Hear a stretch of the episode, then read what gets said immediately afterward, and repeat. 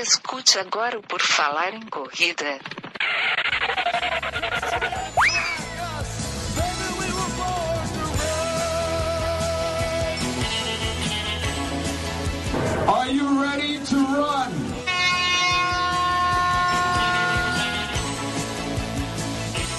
Redação PFC, onde a informação corre até você, está começando neste sábado 22 de maio, 4 da manhã. Foi quando saiu, foi quando a gente gravou, sim. E eu espero que você esteja ouvindo aí nesta madrugada de sábado para você ficar mais informado sobre o que aconteceu no mundo das corridas. Eu, Enio Augusto, tenho aqui comigo para falar das notícias e manchetes desta semana que passou, Maurício Geronasso. Tudo bom, Maurício? Bom dia, corredores. Bem-vindos a mais um Redação PFC. Vamos lá, vamos levantar e vamos correr. Isso aí, Redação PFC, que é uma coisa que está ficando na cabeça da galera. O pessoal está muito, muito focado. Quando chega sábado, já sabe, tem Redação PFC. Marcos Boas estará aqui também. Tudo bom, Marcos? Fala pessoal, tudo bom? Bom dia. Bora escutar as notícias aqui rapidinho e depois treino, hein? Vale furar a planilha não. Sabadão é dia de treinar e fazer treino longo. Isso aí, faça o seu treino, mas faça bem informado com essas notícias que vamos falar aqui agora. It's time for the news.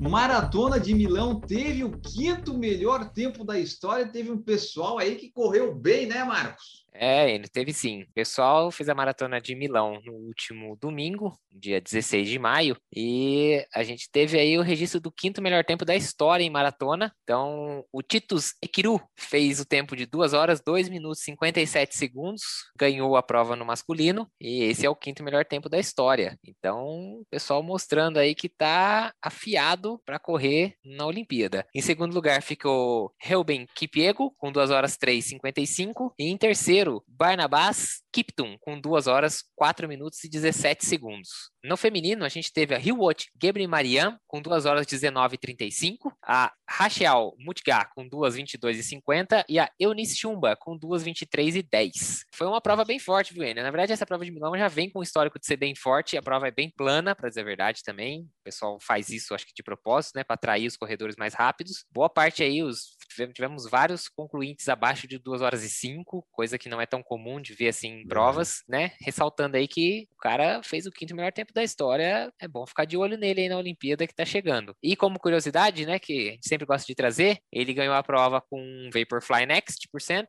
o segundo lugar no masculino também estava de Vaporfly Next por cento, e o terceiro lugar estava com Alphafly. Já no feminino, a primeira e a segunda colocadas estavam com Adios Pro da Adidas, e a terceira colocada com Vaporfly Next, ou seja, só deu placa de carbono como a gente já esperava. E os brasileiros foram lá tentar, nenhum conseguiu o índice, né? O pessoal foi lá, correu, não deu. Tinha Adriana Aparecida tentando, Flávio Guimarães, Bruno Lopes, mas não deu lá em Milão, onde a temperatura média estava em 13 graus e era um circuito de 7,5 km no coração de Milão. Então é isso, né? Quinto melhor tempo da história. Vamos ver se na Olimpíada o Titus, né? Nosso querido Titus, ele, ele chega bem para competir, porque vai ter o Kipchoge, talvez tenha o Bekele, a gente não sabe ainda disso aí, mas parece que vai ser uma Olimpíada bem, bem disputada. É, infelizmente para os brasileiros, ninguém mais conseguiu vaga, não deu certo. Fazer o quê? Não deu.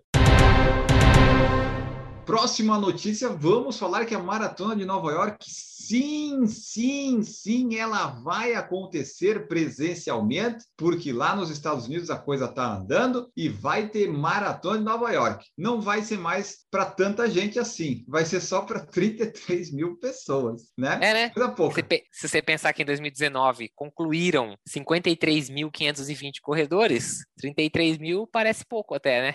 Mas não, é gente demais, né? 33 mil pessoas já é maior, talvez ainda se, continue sendo aí a maior maratona, ainda mais né, com o mundo ainda saindo da pandemia, provavelmente ela vai ficar ainda com o posto de maior maratona do mundo. E esse ano, diferente dos outros anos, não vai ter sorteio. Então, todo mundo que vai participar ou é remanescente do cancelamento de 2020 ou conseguiu a vaga através de uma das maneiras que você podia né, garantir a sua vaga, que não pelo sorteio. Então, eles têm um plano lá, o New York Roadrunners, né, que é a organização que faz a prova. Você consegue fazer corridas virtuais, se você fizer, acho que 10 ou 15 corridas virtuais no ano, você garante sua vaga. Se você tivesse feito a maratona virtual, numa das vagas que garantia a entrada na maratona também dava certo. Então, todo mundo que vai participar tá com a vaga por um desses meios, não vai ter sorteio esse ano. É, e o pessoal que não quis ir para esse ano teve a opção de escolher. Teve um nosso amigo lá do grupo do Por Falar e Correr que escolheu para 2023, já por Eu- exemplo. Eu também fiz isso e, Você aliás, fez, já né? recebi a confirmação de que você escolhia dois anos, né? Assim, você podia escolher 21, 22 ou 23. Você escolhia a primeira e segunda opção. Eu escolhi 23 como primeira opção e 22 como segunda opção. Que eu falei, acho que é melhor a gente jogar lá para frente, né? Vamos tiver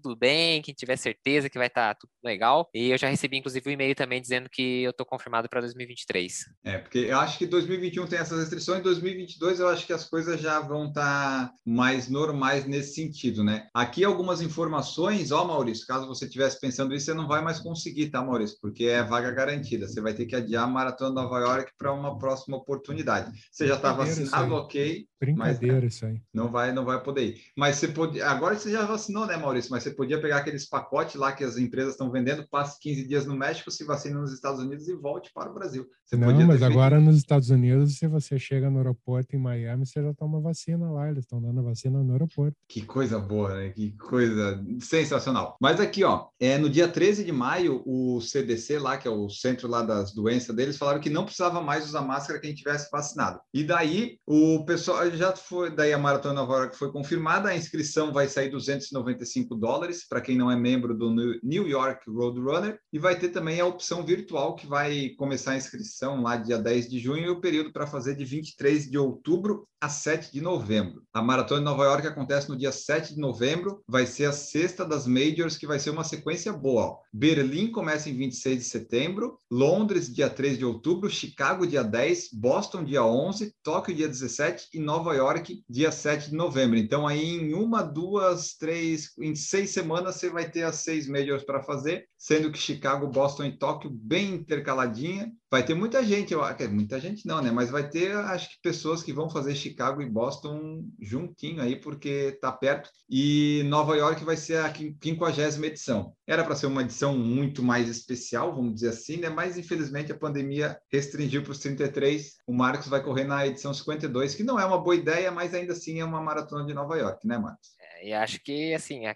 50 edição fica especial por marcar o retorno de uma prova desse tamanho, né? Porque, assim, eu vou falar bem a sinceridade, a gente ainda tá em maio, é, eu não colocaria a mão no fogo para falar de Berlim, nem Londres, nem Tóquio. Talvez as dos Estados Unidos um pouco mais certeiras. Então, assim, talvez seja ali marcar o reinício dessas provas grandes, né, das majors. Tem a sua especial, tem, né, tem toda a sua, tem a sua história feita pela época e por marcar um- o final dessa era que a gente espera que realmente acabe que o ano que vem seja normalizado. Verdade, né? Tá, o pessoal tá vacinando, tá normalizando, mas né, tem que esperar ali grande parte vacinar para ter aquele lá, né? Todo mundo ficar protegido.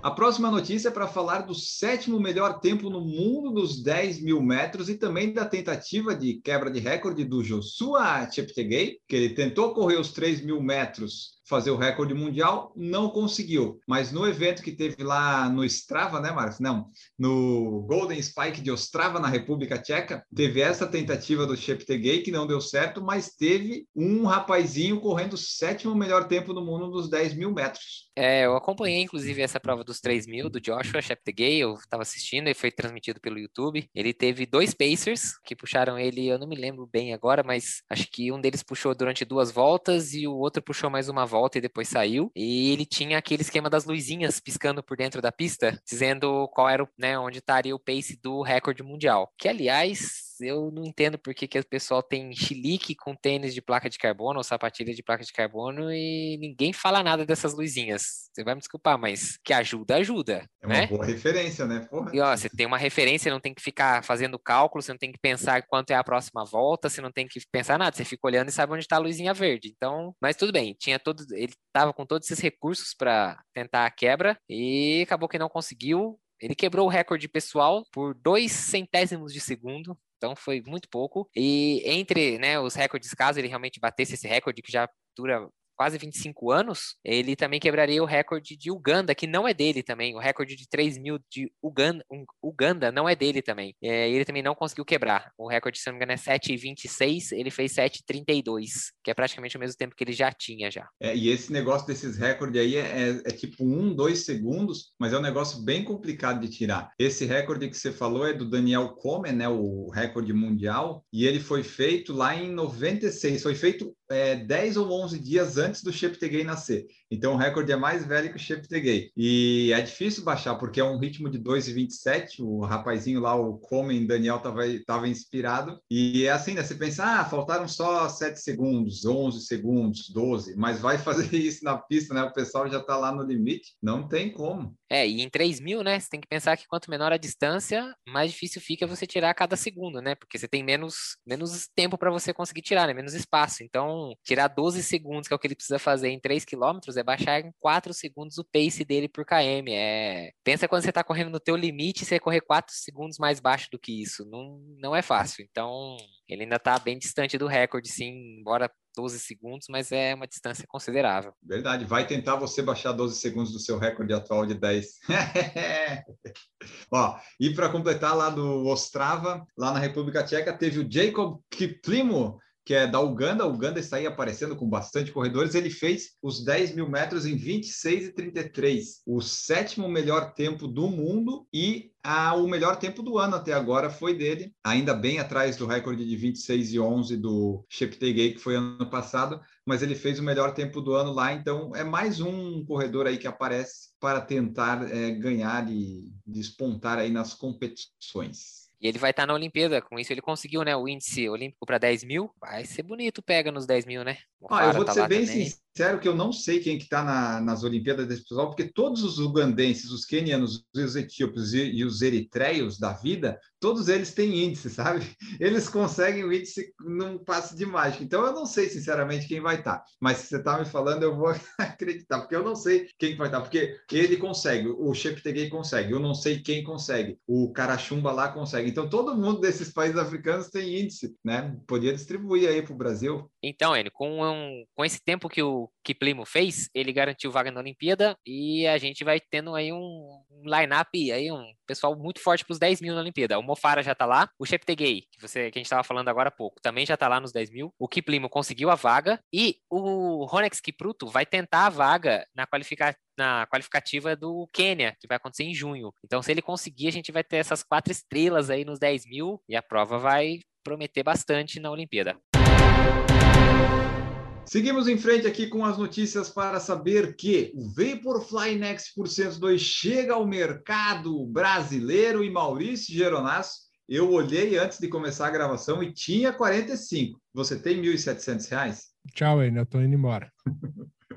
Mas é isso aí, o, Vaporfly agora Next por 102 está disponível no site da Nike, lá nike.com, e tá, tipo, a gente está gravando aqui, tem disponível lá. Você olha, tem umas cores bonitas, tem tamanhos, não está mais esgotando assim tão rápido, e ele já está à venda. Se você quiser é, deixar R$ 1.699 para a Nike, você pode aproveitar. A Velocitar também estava com algumas unidades hoje, mas eu acho, hoje que eu quero dizer é na quinta-feira, mas eu acho que já deve ter acabado, porque de manhã já tinha acho que só um ou dois números. Parece que a Centauro vai receber algumas unidades em lojas físicas muito em breve. É, ó, as novidades que eles disseram que tem aqui, ó, o material da malha estruturada na parte superior do tênis é mais macio e ventilado do que o Vaporwave que tinha antes. A nova malha vai se ajustar melhor à anatomia do atleta. É sempre assim, a malha sempre se ajusta. Pequenas bolsas de acolchoamento na parte superior da língua favorecem o conforto do caimento e a parte dianteira ganhou um reforço adicional para melhorar a contenção dos pés e a durabilidade nas áreas que sofrem mais desgaste. Ou seja, pequenas melhorias, né? E umas cores é. bonitas. Tem aquela cor azul que eles chamam de Aqua Rush, inspirada no céu azul cristalino e nos canais ricos em Ai, que coisa mais... nos canais ricos em minerais encontradas no lugar mais rápido da Terra, conhecido como deserto de sal em Utah. Que maravilha isso! O pessoal que pensou no texto fez muito bem. O que, que você ia falar, Marcos? É, a entressola não mudou, né? A parte, de, a parte da espuma e a placa de carbono continua exatamente a mesma coisa, espessura, tudo igualzinho. O cabedal mudou é. bastante, realmente, veio daquele que parecia um plástico do antigo, e agora ele lembra bem um knit mesmo, e talvez parece um trançado. parte, um diferencial bom, né? De repente, É, assim, mas, ele, mas ele não é um knit tipo tecido, não, tá? Mas ele lembra, assim, a estrutura dele lembra. Mas ele ganhou um pouquinho de peso, viu? Com essa mudança de cabedal aí, pra quem é viciado em peso de tênis, ele ganhou alguns gramas. Então, se não me engano, os tênis que eram na faixa, na casa aí, dependendo do número, 190, 195 gramas, eles estão aí com 208, 210, 215, dependendo do número. É uma diferença pequena, mas é uma diferença. Então, pra quem quer saber, na verdade, essas cores que eles lançaram, eu também achei que eles lançaram umas cores legais aqui no Brasil, principalmente essa edição que remete ao Breaking Two, o primeiro que saiu, né? Que é Uhum. aquele com a biqueira vermelha e tal. Aliás, foi um dos primeiros a, a começar a esgotar as numerações, foi essa cor aí, acho que por todo esse simbolismo dele. E para completar que você falou, na informação que eu tinha aqui, os 198 gramas no tamanho 40 masculino, então, por exemplo, no meu caso e no do Maurício, vai dar uns 230, 240 certamente. E o drop é de 8 milímetros, né? Caso você queira saber isso, está lá no site da Nike, em outros sites também. Não precisa correr, você precisa correr para treinar e para ouvir esse podcast, mas para comprar não, porque vai ter a opção do seu tamanho lá, provavelmente vai ter. Não está mais esgotando como esgotava antes. E a outra notícia que temos aqui é sensacional, porque eu adorei isso aqui. A São Silvestre foi transferida para 31 de dezembro. Ou seja, ela foi transferida para o dia que ela sempre foi. Exatamente, eu adorei essa notícia quando eu vi. Quando eu vi disse, ah, não acredito que fizeram isso, essa chamada. Mas foi isso, porque 2020, né, tudo foi adiado, tudo foi transferido, não teve prova nenhuma. E daí a IESCOM, né, e algumas organizadoras, nesse caso a IESCOM, fez assim, é, colocou meia maratona do Rio, meia de São Paulo, essas coisas todas que ela tinha, para 2021, fazendo uma edição dupla, né? 2020 2021 Edition, eles falavam. Mas a São Silvestre não, a São Silvestre ela estava marcada para dia 11 de julho. E de 11 de julho já não é o Santo Silvestre, é um outro santo, já tinha que mudar o nome da prova aí. Mas ok, deixa esse, esse pormenor para lá. E aí, né, 11 de julho, Brasil, é, não, não tá dando ainda para aglomerar, que nem na São Silvestre o pessoal faz. E o que, que eles fizeram? Vamos tomar a decisão de transferir a prova de 11 de julho para 31 de dezembro. Aê! E aí está, a São Silvestre vai ser no dia 31 de dezembro, Maurício. Olha só. Ah, mas sinceramente, no atual cenário que a gente se encontra, vocês acreditam que mesmo em 31 de dezembro essa prova vai ser realizada? Olha, eu acho que é, segundo semestre, a partir de outubro, novembro e dezembro, eu ainda penso que talvez, dependendo como for. Mas assim, hoje, é, talvez teria que ser uma prova muito menor, tipo Nova York, era 50, colocou 33. A São Silvestre, talvez de 25, ia ter que colocar uns 10, e mesmo assim com restrições, eu não sei, é complicado isso. Assim, é difícil afirmar, mas eu acho que, assim, sendo uma prova de 15 quilômetros, é uma prova que. E não é uma prova que você vai para fazer aquele puta tempo, porque é uma prova lotada de gente e tudo mais. Acho que fica com uma, é uma possibilidade de fazer. O que eu acho difícil é você ficar com essa incerteza numa maratona, que você tem que fazer uma dedica, né? Tem que fazer uma preparação mais específica e não é um negócio que você fala assim: ah, tá bom, se não for correr, não tem problema. Eu fiz aqui os treinos de 30, 32 e tal, e agora eu vou correr, não vou e tudo bem. Mas eu concordo, Maurício, assim, que nem outro dia um conhecido meu falou: ah, podia ter umas provinhas com largada assim, com mais. Ah, eu quero prova, aglomeração, na linha de chegada, abraçar a pessoa que tá dando medalha e é liberado. Então, assim, a hora que tiver bom mesmo e tranquilo e seguro, a gente vai fazer, porque antes é. Ainda A mais incerteza uma é grande. Como, como a São Silvestre, né? São Silvestre, ela É. tem um, um histórico é, simbólica. É, e é o final do ano, né? Daí o pessoal assim, ah, me vacinei, quero terminar o ano correndo e tal, né? O pessoal vai querer. Mas é isso que o Marcos falou. Eu também pensei, ah, o pessoal às vezes está fazendo umas provinhas pequenas aqui, uns treinões, assim, eu penso, ah, se assim, a minha vontade de correr uma prova é de correr uma prova, não é de correr isso. Isso aí não vai matar minha vontade de fazer uns 5 quilômetros rápidos, sabe? É um treino, uma prova vazia. Não, eu quero fazer um, né, no meio daquele povo todo. Todo mundo já está vacinado, ou pelo menos todo mundo que precisa estar, e daí já meio que está o pessoal protegido, senão não vale a pena. Hoje que a gente está gravando aqui, uh, no- 10% só da população brasileira recebeu a segunda dose. Então tá um negócio caminhando em passos lentos. E na São Silvestre você também corre em passos lentos, mas não sei, acho Acho difícil, mas tá aí, as inscrições continuam abertas para ambas as provas, né? Tanto a prova presencial quanto o treinão virtual da São Silvestre. Ainda bem que a gente não ganha nada da ESCOM, que dá para achar engraçado essas coisas. É lá no site sãosilvestre.com.br, se você quiser. A prova que ia ser no dia 11 de julho, que seria o dia de São Bento, não seria São Silvestre, foi para o dia 31 de dezembro. Aí a gente só não sabe se eles vão colocar 2020/21 ou só 21, mas enfim, não teremos mais São Silvestre em julho, também não teve tribuna em Santos que tinha uma edição, uma a de 2020 estava marcada aí para o último fim de semana de maio também não teve, tava, tinha uma edição que ia ter em julho, também acho que não vai ter. Brasil até julho, agosto, setembro é difícil. Depois também pode continuar bem difícil. E ainda nessa onda aí da São Silvestre, que a gente está falando vacinas e tal, eu tenho uma aqui que eu achei por último, quando estava pesquisando, que os atletas brasileiros eles começaram a ser vacinados a partir da quarta-feira passada, né? ou seja, no dia lá, a partir de 12 de maio, eles começaram a ser vacinados. Então, atletas olímpicos que vão competir, até alguns jornalistas que vão lá fazer a cobertura, o pessoal já começou a ser vacinado, que é aqui, ó, a lista contempla ao todo 1.814 pessoas e a doação soma 4.050 doses da vacina da Pfizer e mais 8 mil da Coronavac e da Sinovac, porque as aplicações são administradas pelo Ministério da Saúde e daí também foram vacinados membros das comissões técnicas da equipe e tem também né, a questão dessas doações. Vai ser só perto de 2 mil, mas o resto vem em doação. Então, assim, o pessoal atleta olímpico teve uma prioridade aí, mas em contrapartida vai ter essas doses doadas a mais para os grupos prioritários lá do plano de imunização, né? O que, que vocês acham? O pessoal tinha que ter vacinado antes mesmo, esse pessoal olímpico, para deixar uma polêmica aí no redação? complicado falar, né? É, eu acho que é, só porque eles estão indo competir tem que tomar vacina. Para falar a verdade, eu sou contra até a realização da Olimpíada, porque eu não sei se não vai estourar muito caso lá no Japão também. Né, no eles estavam sendo jogos. contra, né? Os japoneses não estavam querendo muitas Olimpíadas lá também. É, é, complicado a gente falar de uma situação que a gente não tem um parecer técnico, um conhecimento técnico, assim dizendo, para poder afirmar com certeza. Mas tem muita gente que depende da vacina aqui no Brasil e não está tomando. Aí um atleta que tem uma saúde de ferro aí é complicado, complicado. Eh, prefiro não entrar em, em celeumas. Eu acho que praticamente qualquer grupo que a gente analise que foi vacinado no Brasil até agora, claro, tirando os idosos e tudo, né, principalmente os idosos, mas assim, você pega a profissional de saúde, ah, você fica sabendo que teve lá um veterinário que tomou, o cara que, sabe assim, você sem qualquer grupo que você pegar, você vai ter um ponto onde você vai falar, ah, mas ele tinha que ter tomado e você vai vai ter um ponto e fala assim, mas não faz sentido essa pessoa ter tomado. Então, assim, é. É, você olha para um lado e pensa que quem trabalha muitas vezes em transporte público, um motorista de ônibus, o, o policial não teve uma prioridade lá no começo, depois acabou entrando, ah, um professor que permite que os pais deixem o filho na escola para ir trabalhar, também não teve no primeiro momento. Então, assim, é muito complicado quando você pensa nisso, porque você fala, ah, eles não precisariam ter prioridade. Mas, por outro lado, você fala, ah, é um evento esportivo mundial, e aí não, então não vamos mandar nenhum brasileiro, né? Então, é, é que nem o Maurício falou. Eu acho que você consegue achar argumentos para os dois lados. Eu, sinceramente, acho que eu me atenho a um ponto que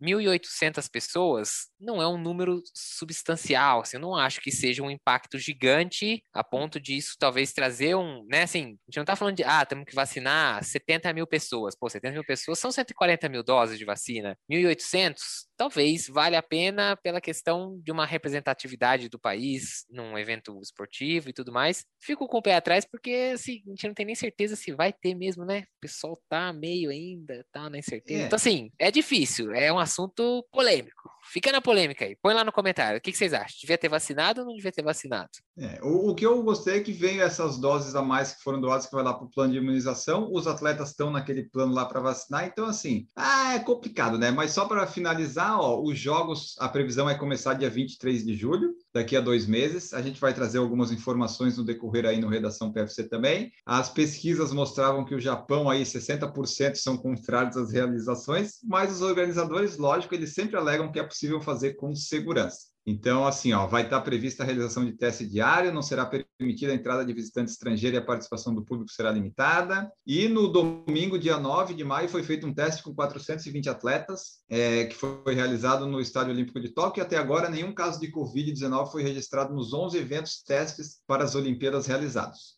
Porém, Tóquio continua em estado de emergência com medidas restritivas. Então, o que, que vai acontecer? A gente não sabe, mas o pessoal está aí sendo vacinado. O pessoal já deve. Quando a gente publicou isso, acho que a maioria já está vacinada o pessoal que vai para as Olimpíadas. Pelo menos mais gente vacinada, né? No mínimo isso. Isso já é importante. E também vamos lembrar de um, assim, tem um ponto sempre que eu acabo lembrando que para o atleta, a Olimpíada talvez seja uma oportunidade única ou o auge da carreira dele ou alguma coisa assim. Então, É. assim, que nem eu fez o custo de 1.800 pessoas vacinadas, a gente tá falando aí, vai, de 4 mil doses, talvez nem isso, você privar, talvez, a pessoa que se dedicou uma vida inteira, abdicou de muita coisa, abriu mão de muita coisa, eu acabo, sabe, pensando também por esse lado e achando que não permitir uma vacinação, e aí vamos falar a verdade aqui, né, que a gente poderia estar numa situação melhor e tirar o a possibilidade dessas pessoas participarem do evento, eu também fico bem, bem chateado, porque ali, vamos falar a verdade, não tem, são pouquíssimos os atletas que, ah, bando de vida boa, que ganham uma fortuna, que não estão indo lá para se divertir. Não, a gente sabe que não é isso, Nada disso. né? Os atletas não são nada disso, muita dedicação e abdicação de muita coisa. Então, é, sei lá, acho que eu sou ok com isso.